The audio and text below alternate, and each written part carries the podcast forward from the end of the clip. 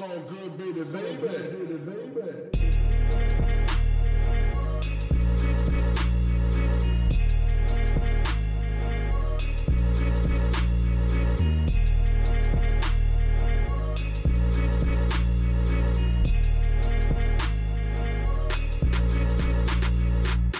Hallo zusammen, mein Name ist Jan Wehn und ihr hört eine neue Folge vom All Good Podcast.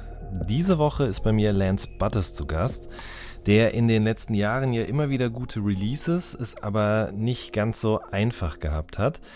Ähm, wir sprechen im Podcast genau über diese schwere Zeit. Wir sprechen über sein letztes Album Angst, über die Loner EP, aber auch über seine VBT-Vergangenheit. Genauso die Trennung von seinem alten Label und einen neuen Deal, den er ursprünglich gar nicht eingehen wollte. Außerdem geht es auch um psychische Probleme, aber auch neu gewonnenes Selbstvertrauen. Wenn ihr Lust habt, die redaktionelle Arbeit von All Good oder den Podcast zu unterstützen, dann freuen wir uns sehr darüber. Die Links dazu findet ihr in der Beschreibung. Jetzt aber erstmal viel Spaß mit der neuen Folge. So good, baby, baby. Wie geht's dir denn? Mir geht's okay. Ich habe Migräne ein bisschen so, aber das ist nichts Neues. An sich geht's mir wirklich einfach nur okay. Ich will gar nicht sagen, dass es mir gut geht, weil ich sage das so selten, weil ich immer Angst habe, dass dann irgendwas passiert, wenn ich das sage. Okay, krass, das sind schon zwei Sachen auf jeden Fall. Also das eine ist, dass du, du glaubst, also wenn du jetzt, wenn ich dich jetzt fragen würde, wie es dir geht, und du würdest so aus Höflichkeit heraus sagen, ja, mir geht's echt gut, wie man das halt so macht, dass Mhm. dann genau das Gegenteil davon sozusagen einsetzt, ja. Also ich glaube, also guck mal, wenn es mir nicht gut gehen würde, würde ich das vielleicht einfach sagen oder man würde das dann hören, wenn ich einfach sagen würde, so, ja, ey, weiß nicht, irgendwie stressig heute so. Wenn ich aber sage, dass es mir gut geht, dann, dann, dann habe ich in meinem Kopf immer so, dann passiert was. Dann, Also dann, dann, dann, dann wird was dafür sorgen, dass es mir nicht mehr gut geht. Und darum bin ich so, ist okay, ist alles okay. Es ist okay, es Verstehe. ist ruhig. Ja. So, ich weiß es, ich appreciate, dass es mir nicht schlecht geht gerade. Okay. Bist du ein abergläubischer Mensch? Hm, Ich gebe allem eine Chance, sage ich mal. Mhm. Ich würde nicht heftig sagen, dass ich da, dass ich so krass abergläubisch bin, aber ich, ich, ich, ich glaube, alles hat irgendwo in einer gewissen prozentualen äh, äh, Position seine Daseinsberechtigung, was man auf jeden Fall mal hinhören könnte und der einen oder anderen Sache einen Punkt geben könnte. Mhm, mhm, verstehe. Und äh, das mit der Migräne, woher Mhm. kommt das? Stressbedingt oder einfach Ich, also bei mir ist es so, dass ich mittlerweile leider, glaube ich, aufs Wetter reagiere. So, wenn das so, so schwankt von 25 Grad auf 12 zurück, am nächsten Tag wieder 18 Grad, bla bla bla. Und ich habe, also es ist so ein Mix, ich habe heftige Rückenschmerzen seit 8, 9 Jahren, heftige Rückenschmerzen und stressbedingt kriege ich auch Migräne. Also das ist alles so, aber Stress habe ich jetzt gerade nicht, von daher wird es einfach von meinem Rücken und vom Wetter kommen. So, ne? Also so richtig leidiger Shit so, aber oft kriege ich Migräne einfach wegen Stress. So, ich merke, wenn ich viel Stress habe, kann ich auch meinen Kopf nur noch so, so nicht 90 Grad nach links und nach rechts, sondern so 70 oder so. Weil das alles blockiert in meinem Nacken dann mittlerweile, wenn ich Stress habe. So, wenn ich so Sachen habe, die mich aufregen, weißt du? So, was läuft nicht intern irgendwas, dann bin ich immer, dann merke ich das direkt in meinem Nacken. Richtiger alte Leute-Talk hier zu Beginn? Ja, aber das ist ja bei mir echt noch in einem Alter, wo ich sage, so ich bin nicht wirklich alt so und ich habe das auch schon zu, ne, zu einem Zeitpunkt gehabt, wo ich definitiv nicht alt war. Und darum äh, schäme ich mich nicht, äh, das zu sagen, weil es irgendwie, ich bin halt kein alter Mensch so, aber ich habe halt Probleme, wie alte Menschen zum Teil Probleme haben. Okay, lass uns so etwas über etwas Erbaulicheres sprechen. Dass wir Oh, jetzt ja. hier überhaupt miteinander reden, ist ja schon Mhm. fast eine kleine Sensation. Oder anders gesagt, als ich das erste Mal gehört habe, dass äh, du wieder an neuen Sachen arbeitest, ähm, musste ich Mhm. daran denken, dass wir uns das letzte Mal getroffen haben fürs Diffus-Magazin, wo wir ein Videointerview gedreht haben, äh, Ja. zum, zum Angstalbum. Und in dem Mhm. Gespräch ging es ja auch immer wieder darum, ähm, dass dir eigentlich noch gar nicht selber so klar ist oder du überhaupt noch nicht sagen kannst, ob du überhaupt noch weiter Musik machen wirst. So. Ja, ja. Ähm, zu dem Genau. Zeitpunkt war das, entsprach das auch wirklich die Realität und wäre jetzt nicht irgendwie falscher Pathos oder irgendwie ein Statement, was du rausgehauen hast, damit man über dich redet oder so, ne? Niemals, niemals. Also Jan, wirklich niemals. Ich meine, Leute werden mir das immer unterstellen oder unterstellen können auch tatsächlich. Niemals würde ich so etwas machen, weil dann würde man da anfangen und sagen, okay, dann hat er das aus Marketing gemacht. Und dann frage ich, was habe ich denn noch aus Marketing gemacht? Wo habe ich denn noch, wo, wo habe ich mir denn den Weg noch leichter gemacht? Weil das ist auf jeden Fall Gesprächsstoff und das ist auch im Nachhinein jetzt bei der Loner äh, Promo oder nicht Promo will ich gar nicht sagen, aber so diesen ganzen Interviews, die ich führe, dass das eine Frage ist, die sehr oft aufkommt, so dieses, ja, äh, da hast du ja damals noch gesagt, da willst du nicht und dann machst du doch wieder, war das nicht so, bla bla. Und bin ich so, wenn ich so ticken würde, dann hätte ich Moves gemacht in meiner ganzen Karriere oder auch nach diesem Move, den ich zur Angst anscheinend dann gemacht hätte, äh, wo man merken würde, dass ich einfach ein Marketingopfer bin, so, aber ich mache das nicht. Ich kann immer nur erzählen, sowohl auf Platte als auch in Interviews, wie es mir geht, was in meinem Kopf mhm. ist. Und als ich das gesagt habe, ich habe es auch immer wieder betont, weil ich, ich habe, glaube beim ersten Interview, das war das erste Interview, was, äh, was wir zu der Angstsache gemacht haben, war genau. ja dein Interview. Ja, ja. Ne? Und da habe ich dann schon die, immer wieder in den Kommentaren oder auch auf, auf YouTube unter den Interviews war es am schlimmsten so, ähm, immer wieder gelesen, bitte hör nicht auf, bitte hör nicht auf. Und dann habe ich, glaube ich, beim zweiten oder dritten, vierten Interview, wurde ich auch wieder gefragt und dann habe ich gleich dagegen gelenkt und habe gesagt, Leute, ganz kurz, ich sage nicht, dass ich aufhöre. Ich mhm. sage nur, dass das sehr naheliegend ist in meinem Mut, den ich momentan habe, so. Und habe das aber entschleunigt, weil ich gar nicht will, dass die Leute denken, oh, der sagt, der hört jetzt auf, damit alle seine Platte kaufen, dann kommt er wieder zurück und alle sollen sich freuen, weil er äh, kriegt da so unheimlich viel Energie aus dieser äh, Community-Sache, wenn die dann schreiben, oh, der gesegnet ist wieder zurück und so ein Scheiß. Und da habe ich direkt dagegen gelenkt. In der Promo von Angst habe ich gesagt, so, nee, nee, nee, ich bleib dabei. Es kann jederzeit sein. Aber ich sage nicht, dass ich aufhöre, weil wer weiß, was in einem halben Jahr ist. Wer es weiß, ne? natürlich in Klammer, das konnte ich damals nicht aussprechen, habe ich halt gesagt, mal gucken, was passiert, wenn ich nicht mehr bei 4Music bin. So. Ähm, ist natürlich ein bisschen schwieriger dann. Äh, aber niemals, also um auf deine Frage zurückzukommen, niemals würde ich ja. das einfach so sagen. Niemals. Ich hm. wollte es dir ja auch gar nicht unterstellen in dem Moment, genau, aber es gibt klar, natürlich ja. auch äh, Beispiele im deutschen Rap-Geschehen, bei mhm, denen genau das mhm. eben auch mhm. passiert ist, dass Leute das gesagt klar. haben, um aus ihren Verträgen zu kommen oder um im Gespräch zu bleiben oder was auch immer. Ja. Ähm, ja.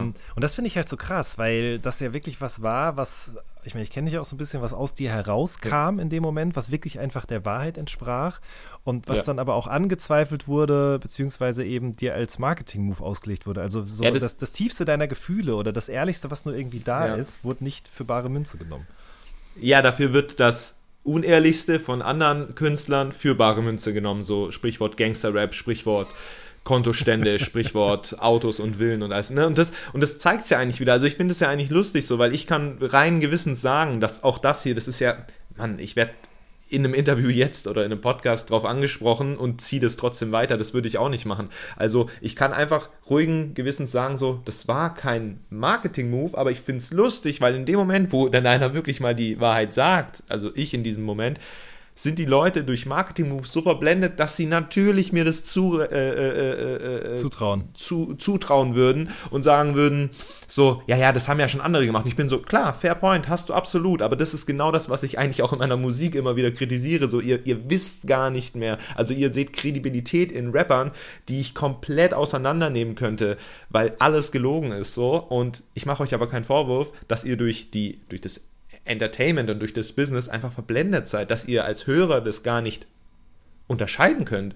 Wer hört jetzt wirklich auf oder wer überlegt sich aufzuhören, weil es ihm wirklich, wirklich schlecht geht in seinem Kopf. So. Und dass sie das nicht unterscheiden können, ist ja der, der Spiegel, der Spiegel der Gesellschaft, was mit diesem Business so abgeht. So. Mhm. Fand ich lustig, nur im Nachhinein. Dein großer, sage ich jetzt mal, Vorteil war aber ja, dass du dieses Album hattest, und wenn man sich mit dem etwas tiefergehender mhm. beschäftigt hat, also mit Angst jetzt, ähm, ja. dann hat man, glaube ich, auch die letzten Zweifel irgendwie beseitigen können. Vielleicht kannst du noch mal so ein bisschen zurückblicken. Wie war denn eigentlich so das, das Feedback auf dieses Album? Was hast du so bekommen dafür, dass du so aufgemacht hast, sage ich mal?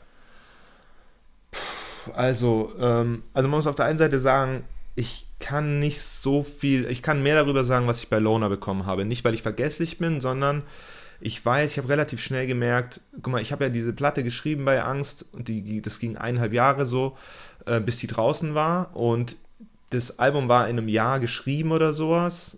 Also ich habe schon relativ lange gebraucht, weil es ist auch ein Album, dann hat man ein Konzeptalbum, da nimmt man sich dann natürlich noch ein bisschen mehr vor, dass daraus, ein, also mir war wichtig, als ich die Platte gemacht habe, dass die Leute wirklich, wie du es gerade gesagt hast, mit der Aussage, die ich im Interview getroffen habe, die Leute sollen mich verstehen und die Leute sollen diese Aussage anhören und die sollen diese, diese Aussage, dass ich eventuell aufhören will, auch anzweifeln, aber dann hört bitte mein Album und dann merkt ihr, nee, nee, daraus wird ein Schuh, so, ich, ich, ich, ich, ich kann dem folgen, so, ich, ich, ich verstehe das.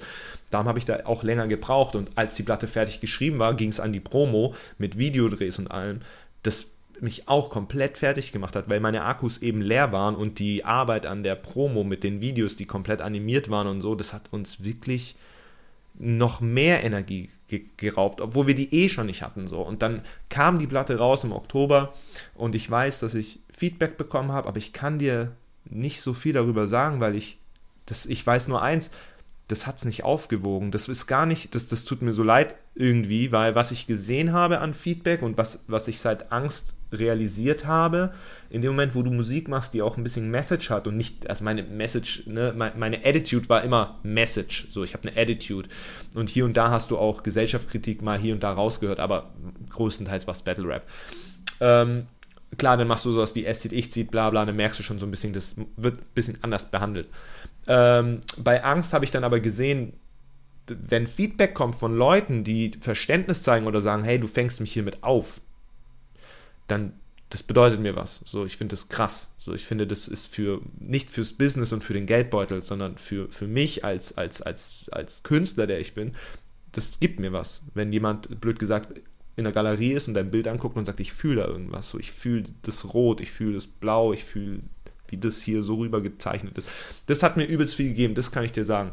Aber was und in welchem Ausmaß oder ob das Ausmaß der Reaktion größer war wie jetzt oder so, kann ich nicht sagen, weil ich weiß einfach nur, ich habe es gelesen und ich habe ich hab, ich es objektiv konnte ich abschätzen, also, also logisch rangehen. Ich habe es gelesen und ich war so, ja, das ist übelst nett und das bedeutet mir was und es zeigt mir auch, dass da Leute sind, die mich verstehen, die, die, denen es ähnlich geht, leider Gottes, und die mich verstehen als Künstler, als Mehrwert an Künstler und nicht einfach nur als dummen Battle-Rapper so aber es hat es nicht aufgewogen damals. Und das war gar nicht deren Schuld, sondern es war mein, meine Stärke. So, ich war einfach fertig. So, ich habe das gelesen und egal wie nett das war und egal wie sehr ich Leuten geholfen und aufgefangen habe, ich habe es gelesen, ich war so, das wiegt diesen Pain, den ich in mir habe, nicht auf. So, das war einfach zu viel. Das war zu viel und ich will mich nicht über andere Leute damit stellen, so, aber ich bin der festen Überzeugung, so, dass andere Leute daran, also viele andere, nicht jeder, aber einfach dran zerbrochen werden. So, ich kenne Leute in meinem Umfeld, so, also Freunde von mir, die waren einfach so dieses Digga, ich würde das einfach nicht packen, so, die mich tagtäglich erlebt haben, so wie ich war. Und ähm, das ist äh, darum, ich kann nicht viel dazu sagen. So, ich weiß, dass im, im, im Kreis innen drin, im, also jetzt, jetzt habe ich von der Fanseite geredet, mhm. jetzt rede ich mal von der, von der internen Seite.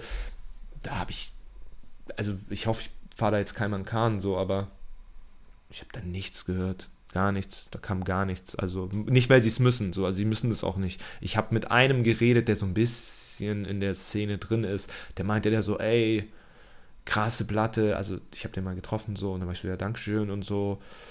Cool, das mal zu hören so und dann meinte er so, hä, jeden, den ich frage, findet das irgendwie krass, die Platte, so auch in der Szene, auch wenn der jetzt nicht alle kennt, so. Und dann war ich so, ja, zu mir ist halt keiner gekommen, das müssen die Leute auch nicht. Ich verstehe, dass man einem Charakter wie Lance Butters kein, keine Props gibt. Verstehe ich absolut, weil, also angenommen, du würdest in meine DMs sliden auf Instagram und mir deine Props geben, glaube ich, dass die Leute denken, ich nutze das gegen die. Ich würde dann einen Screenshot machen und sagen, ha, jetzt guck mal, wer da ankommt zum Saugen oder was weiß ich, was die von mir denken. So. Die können, kann ich nicht erwarten, dass die Leute das nicht unterschätzen, äh, äh, unter, unterscheiden können und wissen, dass das dass ich das differenzieren kann. Also blöd gesagt, so es gibt Rapper, ich möchte ihn nicht nennen, also es gibt so für mich einen Rapper in Deutschland, das ist der schlimmste für mich. So ich finde den Todeswack, also wirklich Todeswack, gar nicht moralisch verwerflich, sondern einfach, ich finde den furchtbar. Selbst wenn der zu mir kommen würde und mir Props geben würde, äh, auf Instagram privat, so, ey Digga, hör mal zu, geile Platte, wüsste ich das zu unterscheiden und weiß, dass es ein großes Respektszeichen ist so, und würde das, würde mich bedanken, so, weil das ist, sind zweierlei Sachen so. Aber darum sage ich intern, bei der Angstplatte, habe ich gar nichts gehört. So, gar nichts. Also da war nichts. Das, hm. Da war einfach nichts. Und, ne, und das was, und das muss es auch nicht. Aber diese zwei Seiten gibt es. Fanseite und interne Seite, interne Seite nix, Fanseite schon viel, aber ich war eh nicht einfach, wie gesagt, ich war gar nicht bereit dafür, das alles zu lesen, weil ich war einfach nur froh, dass es vorbei ist. Und danach, zwei Monate später, ging ja die Tour weiter.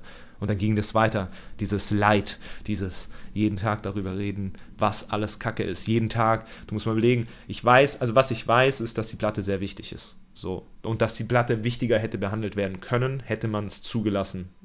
Ja, so in Deutschland, in den Medien und allem, bla bla bla ich weiß, dass die wichtig ist und dass das alles bla ist, so, ne? Aber ich weiß nicht, weiß nicht, ob es das aufgewogen hat, sag ich mal. Ich glaube, für meine Art des Persona hat den Mehrwert gezeigt, dass ich, dass ich mehr bin als ein Ironman-Masken tragender Battle-Rapper bin, so.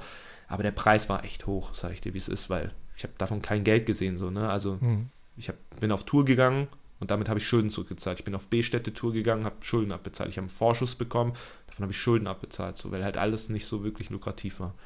Genau. Und ich sag mal so, du hast gerade über diese beiden Seiten gesprochen, aber was ist denn mit dir selbst? Also du hast selber gesagt, ähm, dieses, diese Negativität dann erst in der Schreibphase zu erleben, dann in der Recording-Phase, dann auf der Tour, nochmal auf der Tour. Das ist natürlich genau das, was es ist, nämlich negativ, schlecht, zieht einen runter, kann einen an den Rand eines Nervenzusammenbruchs oder was auch immer bringen, würde ich jetzt mal behaupten, beziehungsweise ja. vielleicht sogar auch in eine Depression stürzen. Ähm, mhm. Aber andererseits ist es natürlich irgendwie auch was, womit man sich Dinge, sagen wir mal, von der Seele schreibt, weg, wegdrücken kann von sich und so weiter. War das denn wenigstens in irgendeiner Art und Weise, hast du da auch was Positives von mitgenommen? Mm, nee, also, wenn ich nee sage, klingt das.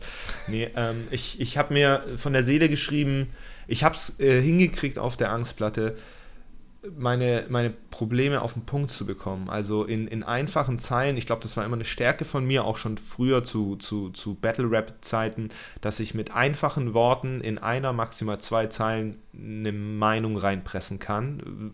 Andere würden sagen, du bist scheiße wie das und das, der so und so und würde um die Ecke irgendeinen Reim erfinden mit einem tollen Vergleich, dass man es schmunzelt und so. Und ich sag dir halt einfach gerade raus, so, ich finde dich kacke und du weißt, dass da so eine Meinung dahinter ist, dass es mehr puncht. So. Ich glaube, das war schon immer meine Stärke. Und das war gut, das mal so runterzubrechen. Auch wenn ich mich selbst im Nachhinein noch analysiere, weiß ich, dass es einfach Textzeilen gibt auf dieser Platte, die eins zu eins mein Problem schildern oder eins zu eins meine Meinung präsentieren. So, das war gut. Aber ich wusste über diese ganze Kacke Bescheid. So, und die ist auch nicht wirklich sehr lösungsorientiert, außer über Selbstmord äh, nachzudenken und alles. So, darum, die hat mir das war das Einzige, was, was gezählt hat. Du musst überlegen, so wenn sonst nichts los war in meinem Leben. Also wenn ich, wenn ich merke, so ich bin der Battle-Rapper und mich interessiert das nicht mehr. So ich, ich, ich muss mich nicht mit Leuten battlen, ich muss nicht das und das und das und das machen. Dann redest du halt über die Sachen, wo du merkst, tagtäglich scheitere ich an diesen Problemen, also an, an Gedankengut, an, an, an dunkler Materie in meinem Kopf, bla bla bla. Hm. Und ähm, darum hat mir das ich will nicht sagen, mir hat es nichts gebracht. Es war einfach nur das Einzige, worüber ich nachdenken konnte und das habe ich rausgelassen und wollte vielleicht auch einfach ein bisschen mehr Verständnis dafür haben, weil ich immer der Meinung war, ich bin mehr. Ich bin mehr als ein Battle-Rapper so und ich, mich hat es bei Blau schon genervt, aber da war es noch am verständlichsten so. Aber die Leute haben mich halt über einen Kamm gezogen, hatten dann so ein komisches Bild von mir und dann war, war auch so diese ganze Frauen, Feministen-Sache und dieses ganze Frauenverachtende bei mir früher und so. Und ich war so, irgendwie muss ich da auch mal wieder so rein Tisch machen, so, weil ich stehe dazu allem und so, aber ich stehe halt in dem Moment dazu. Hm. Und ich mache nichts gekünstelt, weißt du, wir hätten früher bei Selfish, wir hätten diese Selfish-Sache noch viel weiter ausreiten können oder Blau-Sache, weil das waren sehr lukratives Ding, so, sag ich mal, oder ein sehr großes, lukrativ, lol. Ja, ich weiß, was du sehr meinst. Ein sehr großes Ding, so.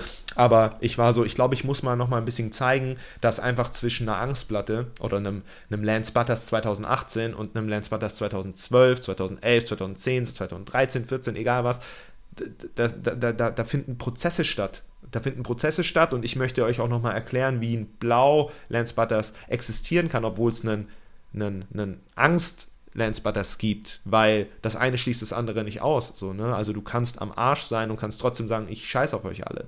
Das heißt nicht, dass ich die ganze Zeit in der Opferrolle bin, sondern weil du eben durch gewisse Situationen gemerkt hast, du musst dich abschotten und da möchte ich nichts mit denen zu tun haben. Wenn ich auf der Angstplatte erzähle, wie oft ich enttäuscht wurde, dann versteht man vielleicht auf der Blauplatte, wieso ich dann mich über andere Rapper stelle oder nicht über andere Rapper stelle, aber mich distanziere von anderen Rappern und sage, ich möchte diesen Smalltalk nicht, ich bin nicht heiß auf eure Community, ich möchte nicht mit euch connecten, aber ich wünsche euch auch nichts Schlechtes. Ich habe das schon immer in jedem Interview gesagt. Ich wünsche niemandem was Schlechtes. Die sollen alle machen, so, ne?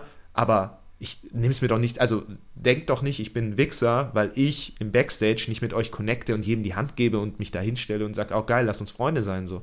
Und dieses Verständnis wollte ich mal noch ein bisschen tiefgründiger eingehen, dass die Leute sehen, so da ist ein Charakter, der zum Teil auch gebrochen ist in, in manchen Lebenssituationen und Phasen oder Momenten in seinem Leben. Äh, aber beides kann irgendwie existieren. So. Ja. Mhm. Lass uns gleich mal noch über diese Diskrepanz oder vielleicht auch die Entwicklung äh, sprechen. Eine letzte mhm. Frage noch. Hast du dir eigentlich auch mal professionelle Hilfe gesucht in dieser Zeit oder hast du das immer nur mit dir selber ausgemacht? Mhm.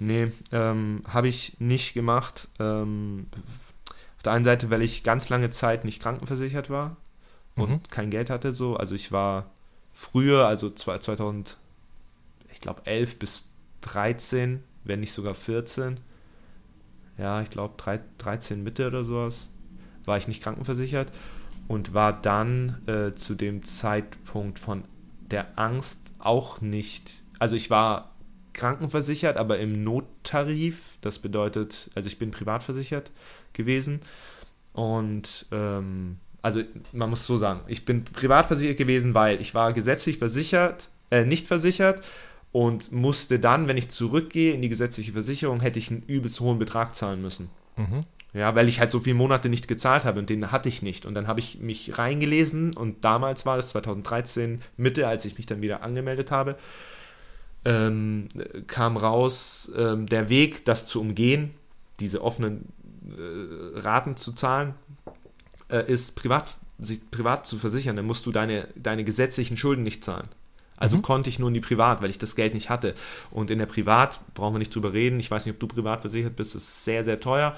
Mhm. Ähm, obwohl ich natürlich anhand meines Verdienstes gemessen werde und relativ, also in meinem Freundeskreis, die Leute, die privat versichert sind, zahlen alle deutlich mehr als ich. Trotzdem konnte ich auch dieses Geld nicht bezahlen 2017, 18, 19 und bin deswegen in den Notfalltarif gegangen und der nimmt nur gewisse Sachen.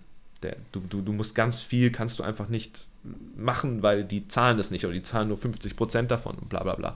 Und ich hatte einfach so Angst davor, immer mehr, also egal was ich gemacht habe, ich bin zum Arzt gegangen wegen meinem Rücken und ich musste die Hälfte selber zahlen. Ich bin zum Arzt gegangen wegen meinem Aneurysma in meinem Kopf und ich musste von, ich glaube, was hat diese Untersuchung gekostet? 870 Euro, dieses MRT und davon musste ich, glaube ich, 580 Euro selber zahlen. Also solche Sachen. Und das bedeutet, genau wie ich früher eine Briefkastenphobie entwickelt habe, weil ich einfach nicht mehr den Briefkasten gegangen bin, weil ich wusste, egal was da drin steht, mir schenkt keiner Geld und das Geld, was sie von mir wollen, kann ich eh nicht zahlen. Ja, genauso habe ich angefangen, so eine Ärztephobie in Anführungszeichen zu entwickeln, weil ich wusste, egal welchen Schritt ich zu einem Arzt mache, ob das ein Hautarzt ist, ein normaler Allgemein, egal wohin, ich kann das nicht bezahlen und ich kann mir auch keine Therapie leisten. Und ähm, ja, darum äh, ist das nicht zustande gekommen. Hm. Und jetzt sitze ich halt gerade dran, kriege meine ganzen Versicherungsprobleme in den Griff so und will das auch machen, aber nicht, weil es mir noch, noch immer so schlecht geht wie bei Angst, äh, aber ich weiß einfach, ich wusste auch schon vor Angst, ich wusste schon 2011, 12, dass ich ein Kandidat bin, der auf jeden Fall mal zu einem Therapeuten gehen müsste, weil ich sag mal so blöd, ich glaube, jeder kann da hingehen und irgendwas findet man. Und ich wusste das schon lange und ich, und, und ich habe auch ein, ein, gutes Bewusstsein, was diese Therapiesachen angeht. Also ich, ich, es gibt ja Leute, die verurteilen das oder sehen das als Schwäche oder sind so auf einmal so, äh, äh, ich bin kein Mann mehr und so. Das habe ich gar nicht. Bei mir war es wirklich nur einfach die finanzielle Lage und die versuche ich jetzt gerade wieder hinzukriegen, dass ich dann auch echt meine Versicherung in den Griff bekommen. Also ich bin jetzt gerade dabei, wieder in die gesetzliche Versicherung reinzukommen so und äh, äh, das halt, weil ich kann das nicht mehr so. Ich habe wirklich, ich war letztes Jahr beim Arzt wegen ein paar Sachen so, ich musste, ich glaube 70, 75 Prozent davon alles selber zahlen und das, wenn du kein Geld hast. So, ich zahle jetzt noch Sachen ab vom letzten Jahr Juni so, weil ich einfach kein Geld habe und darum habe ich jetzt gesagt, ich muss jetzt diese gesetzliche Sache angehen. Das läuft jetzt schon seit Dezember, Januar, bis diese ganzen Anträge da gemacht werden. Die wollen immer neues Zeug finden und bla bla. Ist ja auch okay. Aber sobald das durch ist, gehe ich halt meinen Körper an und bin halt so, ey, ich muss meinem Rücken gucken, ich muss wegen meinen Migränen gucken, so, ich muss wegen meinen Launen gucken, ja. Ähm, das ist nicht mehr so akut wie da. Und vielleicht hätte mir das auch nicht so viel geholfen, wenn man mir dann einfach irgendwelche Tabletten gegeben hätte, so. Aber das ist halt, das nächste auf der Liste ist halt äh, Self-Care, was, was die Gesundheit angeht, ne? Mhm. Weil die habe ich einfach komplett vernachlässigt die letzten Jahre. Und nur im schlimmsten Fall halt bin ich hingegangen, ne? Warum hast du angefangen zu rappen? Geil, geil. okay, war dir das zu tief jetzt mit der Therapie? Nee, Sache? sondern ich, Okay. also ich, vielleicht weißt du, worauf ich hinaus will, weil alles, was du Mhm. da jetzt gerade so erzählt hast, ist ja irgendwie, zumindest meine Interpretation, damit verbunden, dass du an irgendeinem Punkt gesagt hast, ey, Ja. Rap ist geil, ich will das jetzt auch machen und das Mhm. bis heute ja auch irgendwie durchziehst. Deswegen, wenn du dich Mhm. zurückerinnerst, wann, wann war da dieser Moment und was hat dich da überhaupt motiviert zu sagen, ich mache das jetzt? Also der erste Schritt war, also ich habe natürlich immer super viel Musik gehört, super, super viel Rap und so. Ich glaube, äh, mein Bruder hat mich damals mit, lass mich lügen, elf, zwölf Jahren äh, zu Hip-Hop gebracht und äh, mir einfach aufgebunden, ich solle ein, äh, ein Wu-Tang-Album kaufen. äh, Wu-Tang Forever habe ich damals gekauft. Und ähm, genau, dann äh, habe ich Rap gehört, Rap gehört, Rap gehört, also sehr, sehr viel Rap gehört, sehr, sehr viel Wu-Tang gehört, sehr, sehr viel New York Shit und so und parallel auch dann Deutschrap immer mehr. Äh, am Anfang so, also ich, ich weiß nicht mehr, wann das war, 2002, 2003 rum, ich habe keine Ahnung mehr. Irgendwo halt Anfang 2000. Und ähm, ich fand das cool. Ich fand das cool. Ähm, und bin dann gleichzeitig, ich komme ja aus Friedrichshafen am Bodensee und das ist ja relativ klein. Und von meinem Kumpel, der Klassenkamerad, der hat in der RBA gebettelt. Und der hat gesagt, hey, kennst du RBA? Und so, ich weiß, nee, ja, mein Klassenkamerad, der ist da drin und dann kannst du so und so. Und das fand ich mega geil. Ich fand das mega geil, sich einfach so random mit wildfremden Leuten irgendwie zu beleidigen. So, ich fand das heftig. So, und, ne, und ähm, dann habe ich, glaube ich, einfach angefangen. Ich glaube, das war wirklich einfach nur so aus, ich kann das doch auch. So, ich kann das so. Ich fand, aber ne, ein ganz großer Ausschlag war einfach dieses RBA-Ding, weil das so auf einmal so greifbar war. So, man kann das von zu Hause einfach so und man wusste, klar klingt das nicht wie im Studio und irgendwie durften die Files auch nur so 32 Kilobit haben oder ich habe keine Ahnung, wie, ich habe, wie gesagt, echt einfach ein Technikidiot, aber das war so übelst die ranzige Qualität auf dem Server und so, aber ich war so, ja, das ist ja egal. Jeder hat ja diese ranzige Qualität. Ne, so, Ja. machen wir doch einfach mal. Und dann habe ich das gemacht und habe meinen ersten äh, Qualitätstrack, also man muss sich da qualifizieren. Mhm, mhm. Und diesen Qualifikationstrack habe ich äh, auf, was war das? Wie heißt der Track? Äh, äh, Smoke Weed Every Day. Dieser, wie heißt der? Äh, heißt der Chronic 2000? Nein, nein, nein, der heißt, nein, der heißt nicht Chronic 2001, oder? Nicht? Doch, ich, oh Äh. Gott, ey, ich hasse das immer, wenn Leute. Da, da, da, da, da. Doch, doch, doch, oder? Bist du du wirklich? Ich glaube nicht, dass der Chronic 2001 heißt, oder? Der heißt doch. Oh Gott, Leute sitzen jetzt gerade im Podcast und sind so, Digga, seid ihr dumm? Ich google es gerade parallel. Du googelst es gerade? Ja, natürlich. Okay, wie, wie heißt Next das? Episode natürlich. Next Episode, ja. das genau. Album hieß Chronic den- 2001. so Genau, nämlich. ja, das wusste ich. Ich dachte mir so, das war doch nicht der Titeltrack von der Platte. ähm, genau, und auf den Track habe ich meine Qualifikation. Na klar. Ähm, ich kann dir sogar noch die Zei äh, Zeile sagen. Die, also die, die Hälfte. Ich hau die jetzt einfach raus für euch. Ähm, ich habe die Mütze auf, die Hose passend zu Schuhe, die Mütze auch. Heftig. Ja, aber das passt in die Zeit. In der Zeit Das passt so in die gerappt, Zeit, ja? weil Oder ich habe zu dem Zeitpunkt sehr viel so Texas-Zeug gehört, so äh, äh, Bun B und wie heißt der eine Paul Wall und Slim Dog und so, weißt du? So dieser Cash-Rap aus so Down South-mäßig. Mhm. Äh, und das war halt mein Grind. Und da haben die Schuhe einfach wie die Mütze zum Pulli gepasst. Na klar. Ähm, man, ne, man merkt so, du fängst halt erstmal an zu rappen und machst halt dann so wie deine momentane Idole Musik machen, ne, auf diesen ganzen Sample Beats und was weiß ich was. Ähm, und irgendwann kriegst du aber ein Beat gekriegt, äh, ne, serviert, auf dem du auch rappen musst in der Rückrunde und merkst auf einmal, irgendwie liegt der dir ganz gut, ist eine ganz gute Runde und dann tastest du dich so ran. Und warum ich angefangen habe zu rappen, ist, glaube ich, wirklich einfach nur, weil ich Bock hatte, diesen Stuff, einfach so, einfach so Leute battlen. Nicht, weil ich so heiß drauf war, Leute zu beleidigen und das im echten Leben nicht gemacht habe, aber ich fand das einfach eine faire Regelung. Das ist einfach so, wir, sind, wir wissen beide, wieso wir hier sind. Du gegen mich, ich gegen dich, beleidige mich, ich beleidige dich. Der Bessere kommt weiter. Das fand ich total fair. Und darum habe ich das, glaube ich, gemacht. Und erst mit der Zeit gemerkt, dass ich, glaube ich, also ne, ich muss sagen, so auch selfish, ich glaube, das war einfach noch eine andere Zeit und auch Cooking Sum und, und, und RBA, VBT, so, da war ich noch nicht so in dieser meditativen Phase, wenn ich schreibe, glaube mhm. ich. Also ich weiß, bei Selfish war es schon so, da habe ich in der WG mit äh, einem meiner besten Freunde gewohnt damals. Ähm, und da war es schon so, wenn der, der musste am nächsten Tag in die Schule, weil wir haben zu dem Zeitpunkt beide äh, das Fachabi nachgemacht. Und er war da ein bisschen mehr hinterher als ich und dann ist er irgendwann gegen halb zwölf, zwölf ins Bett gegangen und dann bin ich halt bis zwei, drei Uhr, vier Uhr wach geblieben und habe geschrieben. So, und da fing das, glaube ich, an, weil was du da automatisch machst, ist, wenn du abends schreibst, alleine bist, du fängst an, dich Sachen zu fragen. Wie stehst du dazu? Wie ist das? Und das fängt an mit, ja, wie findest du die Line? Kannst du die vertreten? Ist das cool? Bla bla bla. Und immer mehr fragst du dich das und über die Prozesse, über dann, über, über, über, über Future Shit, Blau, Welle, Angst, immer mehr, immer mehr. Und dann merkst du auf einmal so, dass du mit dieser Person, Nance Butters, du hast sehr viel damit, also ich würde sagen, du hörst auf einer Loner-EP, dass ich auch jemand bin, der vom Klangbild her und von der Attitude eine Selfish-Sache machen kann, so, weil, weil meine Haltung da drin ist, aber die Thematik und die Schwerpunkte sich einfach mit der Zeit verschoben haben, weil du in diesem meditativen Zustand beim Schreiben einfach sehr viel über dich gelernt hast. So. Und ich glaube, das ist so ein bisschen das Ventil. Und ich glaube, und das, ich möchte mich nicht selbst so revidieren, was das angeht, aber diese Angstplatte, weil du vorhin gefragt hast, ob mir das was gebracht hat, es kann sein, dass das was gebracht hat. Ich glaube, in dem Moment hat es mir nichts gebracht, weil ich wusste, dass mein Vater tot ist und dass ich Bindungsprobleme habe und kein Urvertrauen besitze oder sehr, sehr wenig Urvertrauen. Das wusste ich alles. Aber das über eineinhalb Jahre durchzugehen, ich kann dir sagen, dass halt seit 2018 viel passiert ist in mir selber. So. Und ich glaube, dafür war es gut. Und das ist vielleicht so ein bisschen diese Eigentherapie, die mir den Therapiestuhl oder den, die, die, die Liege damals ein bisschen erspart hat, vielleicht. Hm. Ja. Aber das kann ich auch nur, ich, ich, ne, du merkst, ich bin sehr viel am Abstecken und äh, ich bin so, ah, vielleicht ist es das, aber es könnte auch das und das sein. Ich fische da selber noch im Trüben hm. so, aber irgendwann werde ich das rausfinden. Verstehe. Ähm, du hast schon äh, VBT, RBA angesprochen jetzt gerade auch.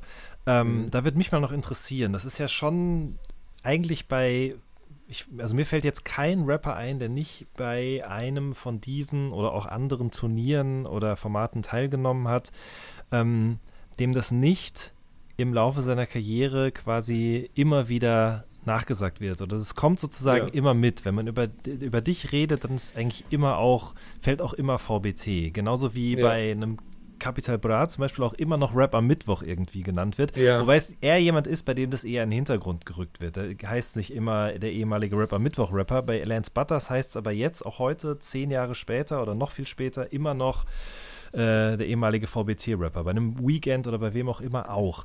Nervt mhm. dich das ähm, oder wie, stehst du dazu? Ich, ich, ich weiß nicht, ich, ich, ich möchte mich da nicht rausnehmen aus der deutschen Denke und dass wir einfach Schubladendenken haben und die Leute immer wissen müssen, wo kommt der her, was will der von mir, macht er mir was, dass man den dann vorstellt mit, okay, hör mal zu, also der kommt eigentlich von da, hat dann das gemacht und jetzt macht er das und das möchte er dir gerne erzählen. Und dann lässt der deutsche Hörer sich drauf ein und sagt so, okay, gut, dann erzähl mal. Wenn ich mir einfach erzähle, da kommt ein Typ mit einer Maske, der möchte was erzählen, dann fragen die sich erstmal, wieso. Also von daher, ich, ich verübel das niemanden. Ich finde es klar, finde ich es unnötig, weil ich mich, glaube ich, also ich stehe auch nach wie vor zu dieser VBT-Sache. So, klar kriege ich immer noch Fragen und sage, äh, Leute, könntest du dir vorstellen, nochmal beim VBT mitmachen? Und da bist du halt so, also ich möchte die Leute nicht beleidigen, so, weil man, es ist halt auch nur eine Sache, die die ins Internet getippt haben, so, aber es ist halt schon einfach nicht gut irgendwie überlegt, so eine Frage zu stellen, weil es ist einfach so, warum? Also wozu denn? What the fuck? Ähm, nichtsdestotrotz, mich ärgert es nicht, weil ich weiß, dass ich aus dem VBD komme. Natürlich finde ich es gesponnen. Man muss mich nicht damit introducen, weil ich genug Fläche biete, um mich vorzustellen, weil ich andere Vorzüge in diese Szene gebracht, ohne dass ich ne, diesen Film fahre, so, ja, ich war der Erste, der das und das, das ist mir scheißegal, so, aber ich habe genug Sachen, die auffällig sind. Ob ich der Maskenrapper bin, ob ich der stylische Typ bin, der einen eigenen, unverkennbaren Style hat, ob ich eine, eine nice Stimme habe, ob ich mit der gut einarbeite oder was. Es gibt so viele Sachen, dass du, ich glaube 2013, 2012 eh, aber 2013, 14, 15 und vielleicht gebe ich den noch das Jahr 2016. Kannst du mich mit VBT introducen. Nach Angst nach Loner immer noch VBT-Stuff zu hören, bin ich so, ja, das nervt, aber, und da muss man, du hast es gerade gesagt mit Capital Bra. Digga, wer bin ich? Und wer ist Capital Bra? Capital Bra braucht keine, kein Introducing, was das angeht. Hm. Den kennst du. Den kennst du sogar aus der Bildzeitung, den kennst du aus der Bravo, den kennst du aus überall her. Das ist Capital Bra. Jeder weiß doch eh, was der macht. Also klingt jetzt doof, so ich will jetzt nicht von nee, einem 60, 70-Jährigen ausgehen, aber die Leute, die die Medien lesen, also ich frage mich natürlich bei einer Juice oder, oder bei, bei, bei jedem, auch bei, egal bei wem, auch wenn ihr einen Bericht machen würdet, so frage ich so, warum, also das ist ja Rap, also warum muss man da jetzt VBT reinschreiben so, aber bei einem Capital Bra ist es so, der ist auf den ganz großen Medien auch und du musst den nicht mehr vorstellen, du musst dem nicht sagen, Leute, ich erzähle euch erstmal, der kommt eigentlich von Rap am Mittwoch, dann sind die Leute so, wir wissen, der, der hat doch schon drei Lieder diese Woche rausgehauen, wir wissen doch, wer der ist. So. Für jemanden wie mich, der so selten Musik macht, oder nicht so selten Musik macht, aber der echt immer nur da ist. Nicht in der Frequenz, ja. Nie, ah, nicht an, niemals in der Frequenz, niemals in der Frequenz, das ist gar nicht möglich. Ähm, natürlich musst du den ein bisschen einfach den Leuten zeigen, okay, Schritt 1, der kommt daher. Hat dann das gemacht und auf dem Umweg da hat er denn das gemacht und jetzt macht er das und jetzt hören bitte. Das ist normal. Ich nehme das niemandem böse. Das ist, ich weiß, woher es kommt. Hätte ich, ihn, hätte ich seit 2011 acht, neun oder zehn Alben gemacht, dann würde ich das verstehen. Äh, dann würde ich es nicht mehr verstehen. Dann wäre so diese Leute, also jetzt ernsthaft so, ich habe in acht, neun Jahren, habe ich zehn, elf Alben gemacht, what the fuck. Bei einem anderen, du hast vorhin so Weekend und, und, und ich weiß nicht, wen es da noch alles gibt, so von dieser VBT-Sache, so, ähm, da, da ist es doch irgendwie klar, oder? Mhm. Also da auch, muss ja jeder selber wissen, aber ich habe das äh, damals Weekend relativ früh gesagt schon, dass er das nicht machen soll. Der soll nicht, äh, ich weiß nicht, wie lange der VBT mitgemacht hat oder so, aber ich glaube bis 2013 oder sowas oder 12, 13, habe ich ihn damals schon so, spiel deine Lieder nicht live wenn du mehr sein willst. Aber das ist, äh, ich will nicht das sagen, dass er weniger sein wollte oder dass er damit ein Problem hat. Vielleicht hat er auch kein Problem damit, da möchte ich gar nicht groß über ihn reden, so, aber ähm, viele Leute haben sich auch sehr viel damit identifiziert, weißt du, und auch zum Teil stand äh, auf Flyern drauf, der und der, in Klammer, VBT-Teilnehmer 2011 oder sowas. Das hätte ich damals gar nicht durchgewunken. Das winke ich nicht durch. In dem Moment, wo ich vom VBT fertig war, war so, okay, jetzt ist gut und ich bin mehr als das. Aber wenn du dich komplett nahbar zeigst und von Anfang an deine ganze Rüstung ablegst und sagst, ich bin komplett wie du und ich und ich heiße so und so und ich habe übrigens im VBT mitgemacht und ich spiele heute noch meine besten drei, vier Songs auf der Bühne, dann ist doch klar, dass man dich noch damit identifiziert. So. Aber mhm. ich habe das nicht gemacht. So, ich habe in dem Moment, ich glaube, nach, nach der Selfish EP oder bevor die Selfish EP kam, habe ich noch einmal auf so einer VBT-Jam mitgespielt und da auch so ein Lied gespielt, aber ansonsten war das weg, so lass mich nur damit, so, weil ich einfach wusste, dass dir das zum Verhängnis werden kann, in Anführungszeichen Verhängnis, aber die Leute sollen nicht denken, dass ich ein VBT-Rapper bin, weil ich bin wesentlich mehr so. Ich habe, glaube ich, mittlerweile aus Kunstsicht und meiner Herangehensweise und die Welten, die ich schaffe und die Worte, die ich spreche und die Farben, die ich male, habe ich, glaube ich, eine klare Sprache gesprochen, dass ich ein weitaus interessanterer Künstler bin als so manch anderer obwohl ich mich so krass vom VBT distanziert habe, nicht weil ich es verleugnet habe, sondern weil ich gesagt habe, so, neues Kapitel, jetzt wird ernsthaft Musik gemacht. So, und mhm. trotzdem hängt es mir noch nach, ne? Also, was machst du richtig, was machst du falsch? Also, das ist, ja. Ich, ich komme noch gut weg, sage ich, glaube ich. Ja, ja, safe, ich glaub, auf jeden Fall. Ähm, VBT-Verhängnis hast du gerade gesagt, aber auch ganz grundsätzlich Rap. Da sind wir eben gestartet eigentlich. Ne? Also mhm. äh, und vielleicht gehen wir damit auch wieder an den Anfang des Podcasts, nämlich dahin, ja. dass nachdem du dieses Album gemacht hast und dann dementsprechend auch aus dem Vertrag mit For Music äh, rausgekommen bist, du ja mhm. auch hättest sagen können, okay, ganz ehrlich, die letzten äh, ja, wie viel? Zehn Jahre meines Lebens oder sagen wir vielleicht die letzten fünf Jahre waren einfach ein brutaler Abfuck, nicht nur psychisch, mhm. sondern auch finanziell. Mhm ich bereue diese Entscheidung richtig krass mit dem Rappen, mhm. das überhaupt so weit getrieben zu haben. Strich mhm. drunter, ich bin noch jung genug, ich mache jetzt einfach was anderes so. Mhm. Das, war das auch eine Idee oder ein Impuls, dem du da vielleicht erstmal gefolgt bist? Natürlich, natürlich, Mann. Absolut. Also, ja, klar, natürlich habe ich das alles durchgekaut und ich habe mich sehr viel damit. Und ich, ich glaube auch nach wie vor, auch wenn jetzt die Loner EP sehr, sehr gut ankommt, es gibt da kein richtig und falsch. So, äh, falsch, es gibt ein falsch und ein falsch wäre, die gleichen Fehler nochmal zu machen. Ja? Das wäre ein absolutes Falsch und, das, und, und nicht auf deine Probleme zu hören und, und, und einfach weiterzumachen. Aber ich habe das gut abge, äh, abgewegt. So, ich habe über die Zeit gemerkt, also schon auch vor Angst, dass meine Aufgabe für mich, nicht meine Aufgabe von jemand anderem, sondern meine mir auferlegte Aufgabe ist, für mich und meinen Kopf etwas zu finden, wo ich, einen, wo, wo, wo ich das Gefühl habe, ich bin bei mir. So, ich, ich, ich, ich bin bei mir in meinem Kopf. Ich, ich, ich, äh, Wiz Khalifa hat mal gesagt, bei, bei Black and Yellow, hat er ein Interview gehabt und er sagte, ich finde es so krass, dass, also es war ein kompletter Erfolg auf Platz 1 und was weiß ich was damals. Und er meinte so, ich finde das so krass, dieser Gedanke, dass etwas, was aus meinem Kopf ist, einfach auf Platz 1 ist und von der Nation gefeiert wird. So, ne? Mhm. Und so weit möchte ich gar nicht gehen, weil es mir nicht um irgendwelche Chartplatzierungen geht oder sowas, sondern ich weiß einfach, wie schön es ist, wenn ich etwas mache und es Anklang findet. Nicht, weil ich die Bestätigung suche, aber das ist einfach was Wertvolles, wenn du, wenn du, wenn du weißt, mit den Sachen, die ich sage, berühre ich Leute so und beschäftige mich mit mir, so, ich lebe nicht dran vorbei, so, sondern ich, ich, ne, ich packe mich jetzt nicht voll mit Frau und Kind und was weiß ich was und, und lebe nur noch für die und setze mich automatisch an zweite oder dritte Stelle, so, sondern ich bin so, nee, ich bin voll bei mir und äh, mir hilft es und irgendwie kommt es auch an. Also wenn es nicht mehr ankommen würde, würde ich es auch sofort aufhören, weil ich kein, ich, ich muss das hier nicht machen, so. Aber ich habe mir überlegt, das alles wegzuwerfen und war aber so, was ich nicht leugnen konnte, auch nach der Angstplatte, wie ich es vorhin erwähnt habe, auch wenn ich es nicht angenommen habe. Also ich war mental zu fertig, um das zu machen. Also ich war mental nicht aufnahmefähig für das ganze Lob. Also dass, dass ich das aufwiegen konnte, dass ich sagen könnte, boah, guck mal, wie geil die darauf reagieren, das ist jetzt alles wert gewesen. Aber ich habe erkannt, wie anders ich das aufnehme. Ein Blau-Feedback ist ein komplett anderes Feedback als ein Angstfeedback. So sollte ja jedem klar sein. Gleichzeitig bin ich vom Label weggegangen.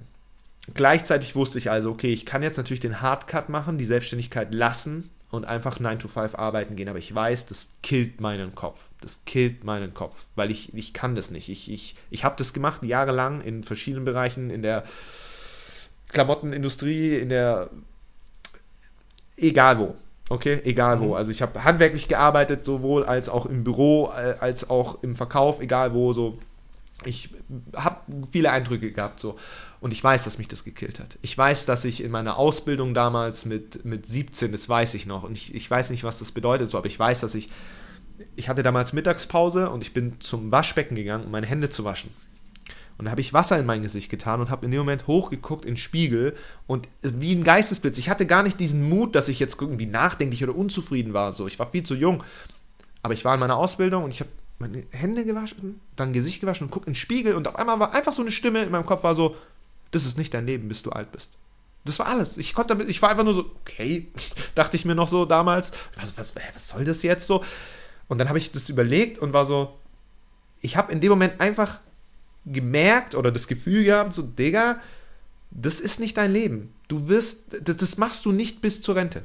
Nicht, weil der Job so scheiße ist, aber weil ich dachte, so egal welcher, das, nee, ich kann nicht so ein Dienstleister, was weiß ich was sein. Ne? Natürlich nur mit wesentlich kleineren Horizont in meinem Kopf, ne, in meiner Ausbildung so, aber trotzdem irgendwie war das schon immer so ein Gefühl. So, und also war ich jetzt mit Angst fertig, ich war mental auch fertig, hatte aber den Label-Deal nicht mehr und wusste, ich will was Eigenes machen.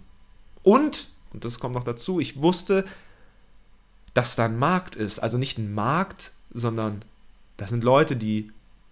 Ich habe eine Base, so ich habe eine Community und das habe ich durch Angst gesehen. Ich wusste, dass ich Fans hatte, ich wusste, dass ich bei Selfish Fans hatte, bei Future Shit, bei Blau, bei, bei Welle. Aber nach Angst habe ich gemerkt, ich habe eine Community und nicht, weil die Angstplatte anders ist zu, zu Blauplatte, sondern weil wenn du Selfish raushaust und du haust danach Future Shit, dann kannst du noch keine Bilanz ziehen und sagen, ich habe eine Community, weil du es gar nicht unterscheiden kannst. Du bist seit ein, zwei Jahren im Business. Woher willst du wissen, was eine Community ist und was eine Fanbase ist? Also Fanbase, die einfach sagen, oh, ich feiere den halt, aber eine Community, die sagt, Digga, ich verinnerliche dich so.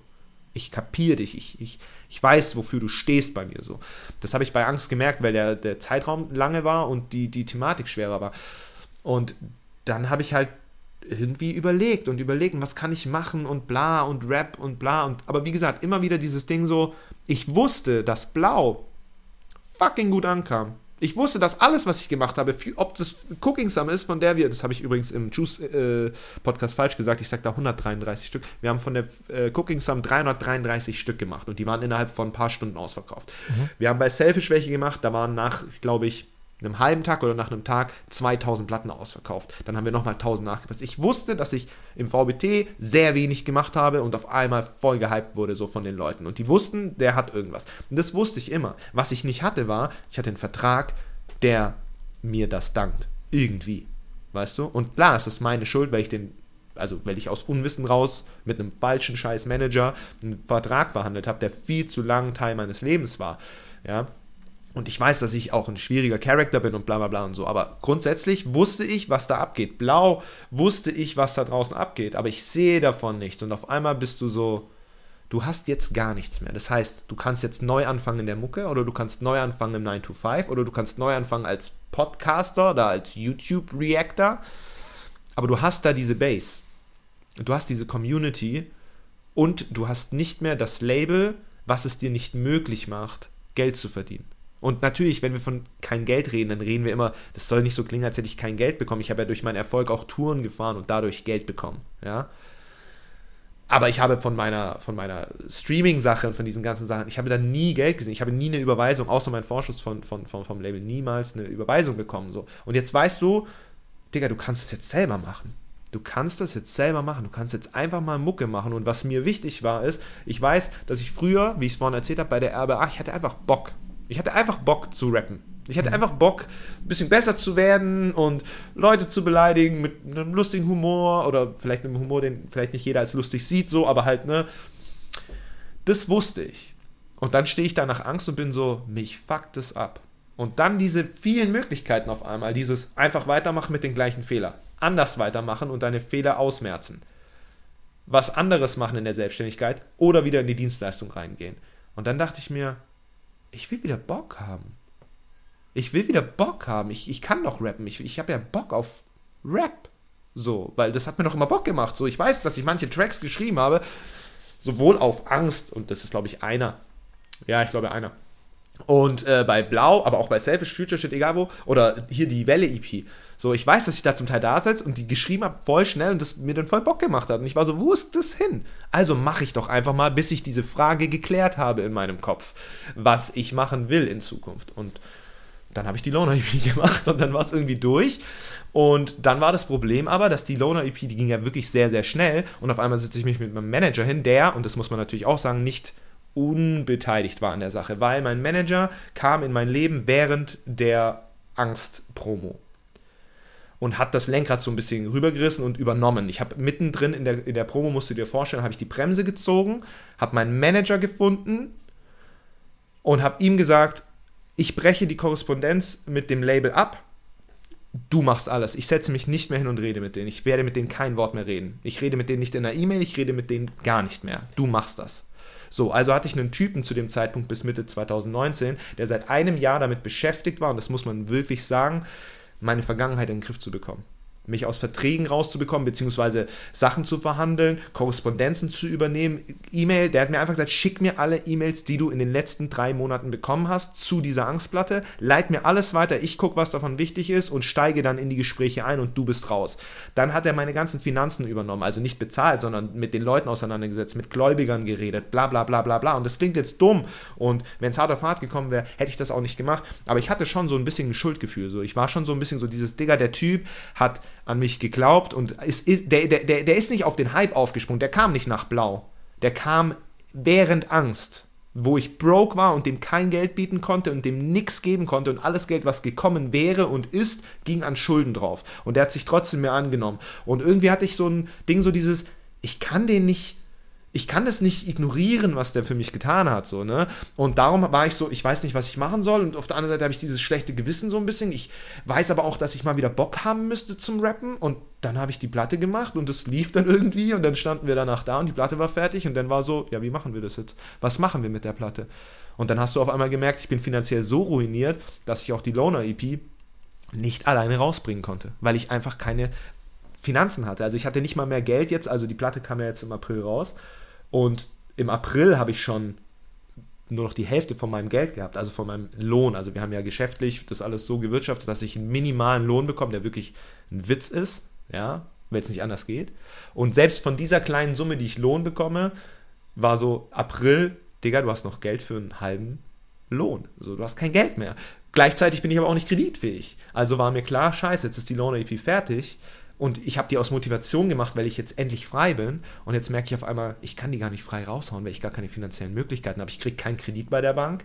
Das Einzige, was ich machen könnte, ist von Freunden, die mir das angeboten haben, mehrere tausend Euro zu leihen, um mich selber über die Runden zu bekommen und gleichzeitig eine EP rauszuhauen. Und dann war die Frage, willst du dieses willst du dieses Risiko jetzt gerade eingehen? Willst du jetzt losgehen und sagen, in einer Zeit, wo eine Pandemie draußen ist, so oder so, aber auch noch mit der Pandemie, mhm. wo in der künstlerischen Tätigkeit natürlich gerade sehr viel wegbricht, willst du in dieser Zeit hingehen und Tausende von Euros von deinen Freunden, die an dich glauben, Geld leihen so und Ne, und dann rutscht man da halt wieder rein. Und dann war wichtig, nicht dieselben Fehler wie damals zu machen und jetzt einen Vertrag zu machen.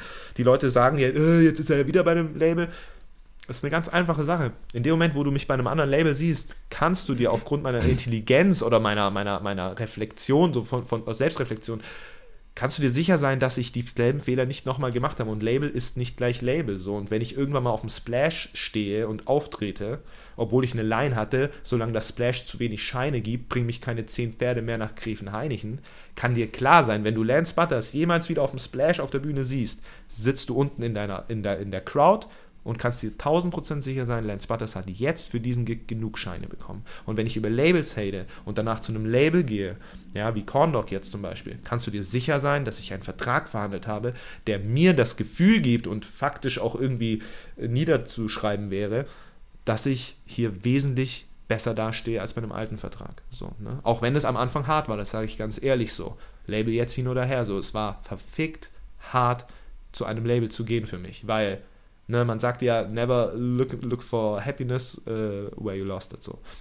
Ja. Und das war verfickt hart, aber ich musste auch lernen, Label ist nicht Label und ich, es gibt äh, es, es, es gibt Auflagen und Regeln und, und, und, und Bedingungen in Verträgen, die es dir möglich machen, frei zu sein und frei zu handeln konnte ich immer, das konnte ich auch bei Form Music, ja, ich möchte die da auch gar nicht jetzt als den Teufel hinstellen, so, ich glaube, da haben sich einfach zwei, zwei Parteien gefunden, die nicht miteinander funktionieren, das ist auch alles okay, so, ich hatte trotzdem gute Erlebnisse auch dort, aber hier habe ich jetzt einfach gemerkt, es gibt Situationen auch für mich, wo ich einen Morgen sehe und das Gefühl habe, ich bin, ich bin, ich bin, ich bin, ich habe die Überhand über meine Kunst, ja.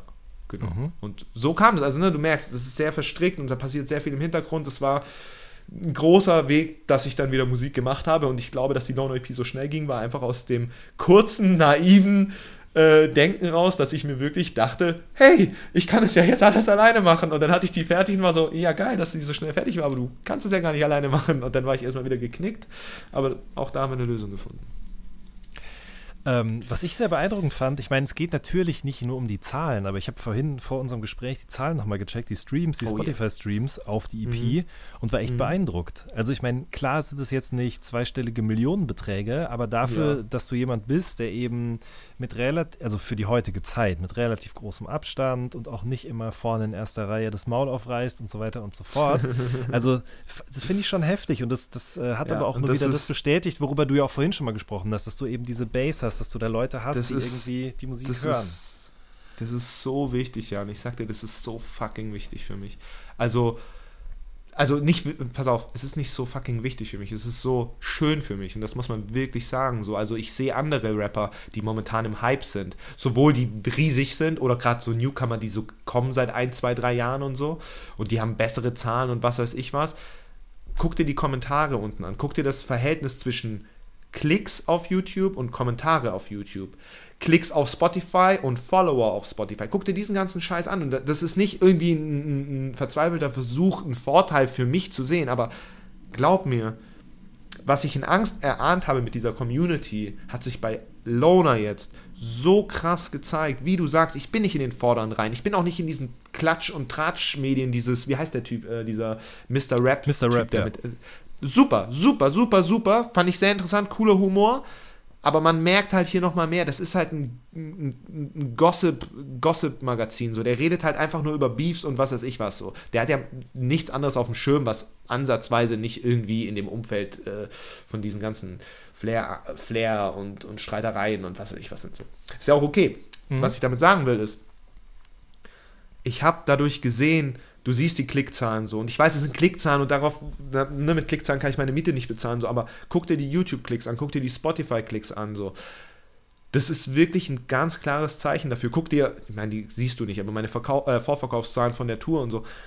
Das ist einfach ein Zeichen dafür, und da muss man einfach Danke sagen, so, dass ich eine fucking Community habe. Und das ist mir so viel wert, weil eine Community ist nicht nur da äh, besser, weil sie, weil sie dich krass pusht, sondern weil das Leute sind, die in eine Community beigetreten sind, weil sie sagen, Digga, ich, ich, zum Teil, ich atme Lance Butters, ich fühle Lance Butters, du bist die Nummer eins für mich, was weiß ich, weil sie verinnerlicht haben, dass ich nicht einfach nur ein Hit-Rapper bin, so. Es gibt Leute, die haben Nummer eins Hits geschrieben vor zwei, drei Jahren und hatten Probleme, ihre Tour auszuverkaufen, weil die einfach nur der Typ waren, der dieses Lied gesungen hat und nicht der Typ, der für etwas steht und diese Communities bei mir, ich habe das nie drauf, weißt du, ich habe nicht so, ich habe die jetzt nicht meine, wie, wie nennt die Justin Bieber, Beliebers oder sowas? Ja.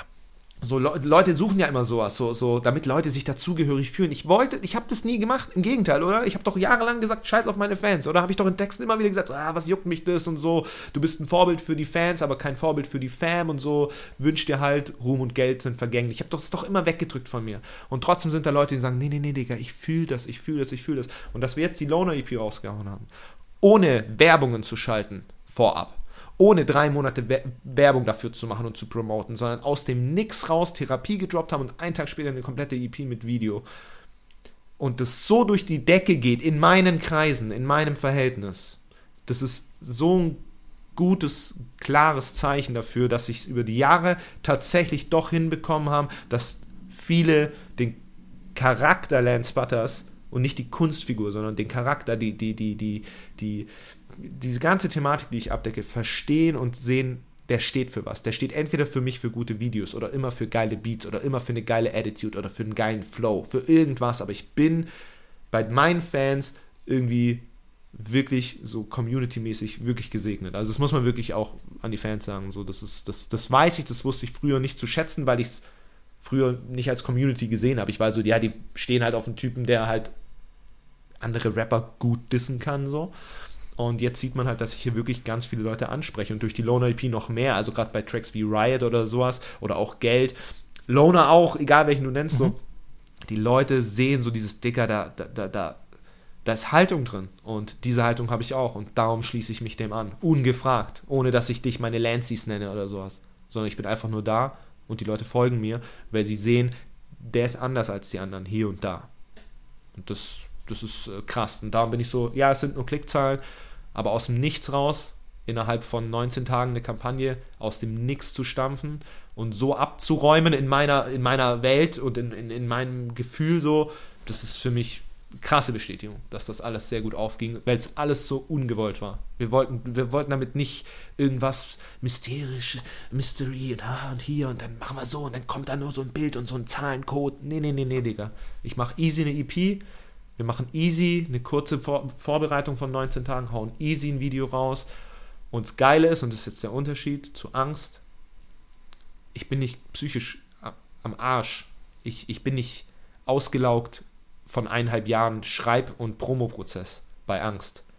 Sondern ich sitze da, habe sechs Wochen für die Platte gebraucht, elf Wochen insgesamt für die Fertigstellung, 19 Tage für diese Planung für, von dieser Kampagne, bis sie dann gedroppt ist und ich bin frei im Kopf. Ich kann mir diese Kommentare jetzt an, angucken, die Erwähnungen auf, auf Instagram und, und, und, und die Kommentare drüber lesen und Reaktionen davon sehen. So, wenn Leute wie Sido auf einmal darauf reagieren oder Manuelsen oder was weiß ich was, dann sehe ich das und ich kann das angucken und ich bin so, ich nehme das auf und gucke mir das an und habe das verinnerlicht. Und bei Angst war es einfach nur so, ja, nice to have und weg damit. So, ja. Sehr schön. Das hört sich doch eigentlich sehr gut an, muss ich sagen. Ja, pst, nicht so laut, weil sonst passiert wieder irgendwas. nee, momentan ist es äh, gut, aber es ist halt momentan einfach gut. So, ich möchte das aber nicht als selbstverständlich sehen und ich möchte auch nicht denken, dass das jetzt immer so läuft und dass ich für die nächste Platte dann auch nur sechs Wochen brauche oder so ein Scheiß. Ich bin da immer sehr, sehr vorsichtig und weiß, dass manchmal Sachen ineinander reinlaufen und manche aber auch sich einfach im Weg stehen. Ne? Wollen wir hoffen, dass es möglichst wenige sind, die dir da im Weg stehen. Lance, Ja, ich äh, danke, danke. danke dir sehr für deine Zeit und für dieses offene und ehrliche Gespräch. Es war sehr, sehr spannend. Ich Ja, glaube auch. auch. für die Hörer. An, wenn ihr es noch nicht getan habt, hört euch auf jeden Fall die Loner EP dran. Ist schon Mhm. zwei Wochen draußen, glaube ich jetzt, aber Ja, es schon wieder lohnt fast sich vergessen. auf jeden Fall. Schon, Ganz schon, genau. wieder, eh, schon wieder weg. Deswegen mit dem Podcast hier nochmal ein kleiner Reminder. Hört euch das auf jeden Fall an. Ja, Lance, wie gesagt, vielen lieben Dank dir. Ey, danke dir, Jan. Immer geil, mit dir zu quatschen, weißt du ja. Das freut mich sehr. Ihr Lieben, Doch. das war eine neue Folge vom All Good Podcast. Wir hören uns in der nächsten Woche. Macht's gut. Tschüss. Ciao, ciao.